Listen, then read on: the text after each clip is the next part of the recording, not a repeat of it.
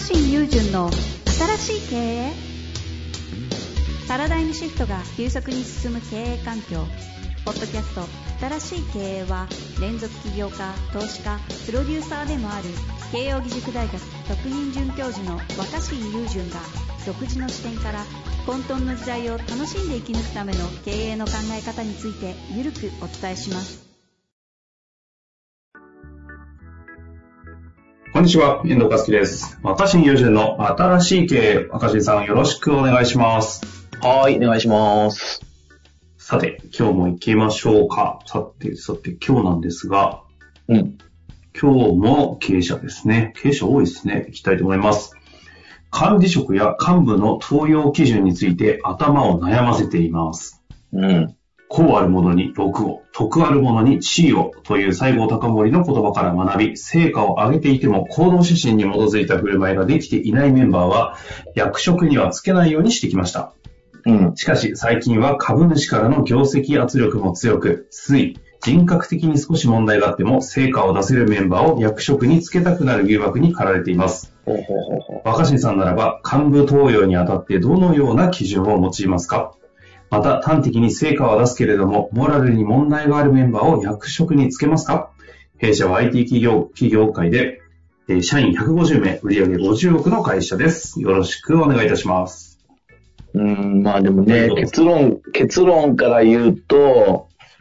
やっぱそのモラル、モラルに、その組織にとってのモラルに問題があると思う人は、僕はどんな優秀でも役職にはつけないと思いますね、僕は。ほうほうほうほう。でもそれは、前回から続きますね、倫理モラル。でもそれはなんか、能力が高くて、あ能力よりも人間性やモラルが大事なんてことを言いたいつもりは全くないんですよ。うんうんうん。あの、す僕やっぱ全てのこの今の話の問題の出発点は、なんか小学校入った時からこう出席番号を与えられて、で、個人で点数つくじゃないですか。はいはい。だから、なんか世の中で変な、実は変な勘違いが生まれてると思ってて、まず、個人に仕事の能力の点数、この人はどれぐらい仕事ができるっていう点数をつけることができて、それをチームにした場合、こう足していけるもんだっていうふうに思ってる人が多いと僕は思ってるんですよね。ああ。でもそれは結構勘違いじゃないかなと僕は思ってるんですよ。はいはいはい言い。たいことわかりますかね？なんかこう、例えば、えある仕事について90点ぐらいの能力を出せる人がいるじゃないですか。とするじゃないですか。うんうんうんまあでももう一生懸命だから僕は90点ぐらいでいいのアピールするんですよね。例えば、教育は何点でとか、前の仕事でこれぐらい営業成績を出せるとか、な前の会社では年収いくらでしたとかってなってくると、まあ、人はみんなその人に点数つけがちじゃないですか。はいはいはい。で、受験は絶対そうだったしね。うん。で、90点のやつ、80点のやつ、70点のやつって3人集めると、うんうんね、うん。90たす80たす70で240点になるってことではないと思うんですよ、そもそも。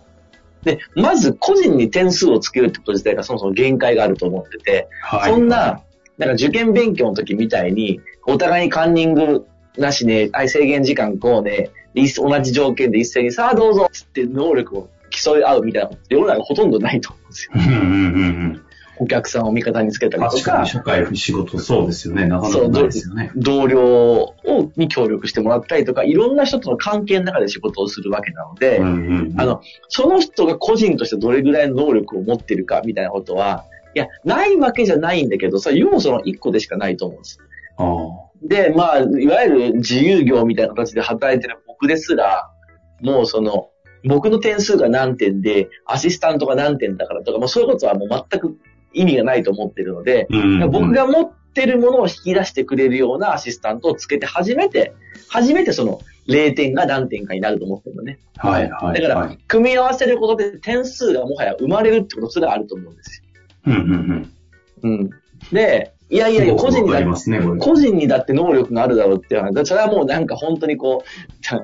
ここから一歩も動かずに、右から左にこれを流して、これ処理して、こう、封閉めて、反抗してくださいみたいな、完全なこう機械の一部になるみたいな仕事をするんだったら、それは、なんかもう、その人、一日何個作れますとか、手が何秒間に何回動きますみたいな話で、個人の能力っていう風な見方をしても、いける場合もあるかもしれないけど、あそれ、企業の何十億って会社の幹部にするかどうかっていう人が、その、単体としてどんぐらいのスペックかなんてことって、あんまり、まあ、あんまりっていうか、その、それだけで機能しないと思うんです。あ、なるほど。確かに。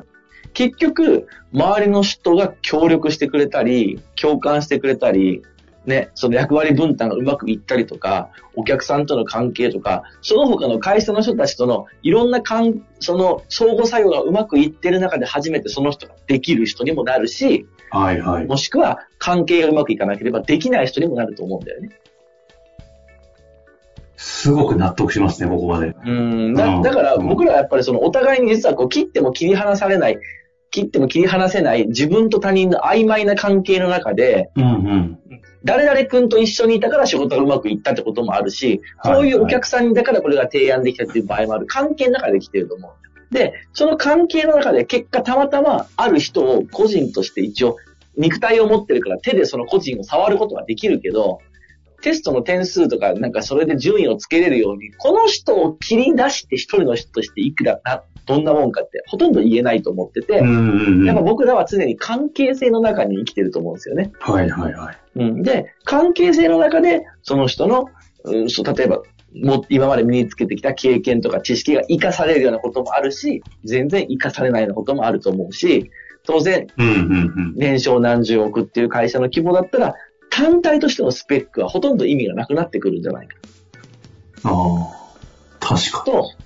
やっぱそれはだから、うん、あ。の、やっぱなんかチーム戦が大事とか協力が必要とかそういうこと、綺麗事を言いたいんじゃなくて、チーム戦が大事も大事じゃないもクソもなくて、僕らは常に他者と切り離さすことができない状態で生きてるっていうか。に。ああ、うん。この間のコミュニケートの3回ぐらい前の話に近いですね。もう関係、関係せざるを得ない。関係性がある時点でコミュニケートはされているというのように。コミュニケーション、まあ必ずされてるんだよね。うんうん、だ確かから、そういう組織で役職にえー作って、つけるっていうのは、そよりその深い関、その関係性の中でも特に重要な関係を担うポジションに行くわけじゃん。に。うんうんうん。いやめちゃめちゃ珍しくて、あの人は部下0人と。もう完全にただの単体としてスタープレイヤーとしてやってくださいっていうことで役職につけるっていうケースも稀にあるだろうから、そはいれだとそれでいいけど、誰も部下いないみたいな。ほんと一人で行って一人でもう全部完結させてくるみたいな人だったらいいけど、そうでもない限りは、組織のやっぱりこの、えー組織が有機的に動くってことを担う、つか少なくとも司るような状態の仕事に就くんであれば、うんその人が単体として優秀であるかどうかは、あの、影響はあるけど、一番見るべきところはそこじゃないっていうか、結局、その、ちゃんと組織に関わるその人たち、周りの人たちを納得させることができるかとか、みんなからのやっぱ信頼を得れるかっていうことによって初めて、能力みたいなものもい意味をなすと思うので、うんはうん。それはその、まず、うんその組織におけるモラルをちゃんとこう、守れる、もしくは作れるような人であるかとか、人間性がどうかっていうのを、そのあー綺麗事じゃなくて大事にしますよね。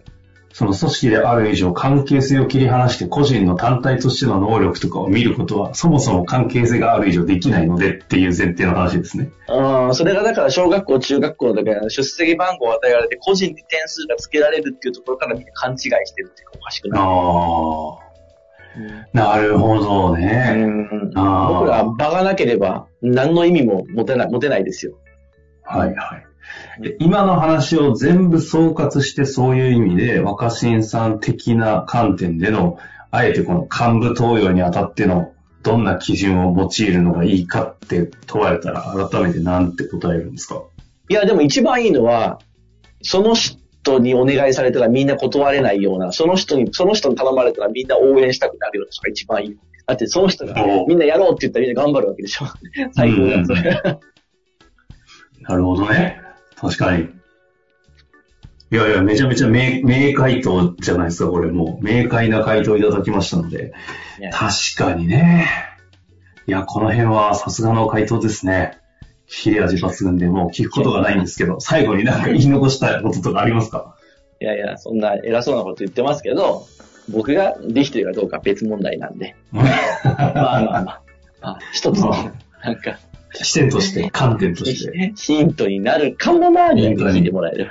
いや、めっちゃいいヒントになったと思いますんでね、ぜひ活かしていただきたいですし、日常にもね、生活にも、家庭にも活かせそうな話でしたので、ぜひ活かしていただきたいなと思います。ということで、若新さん、ありがとうございました。はい、ありがとうございます。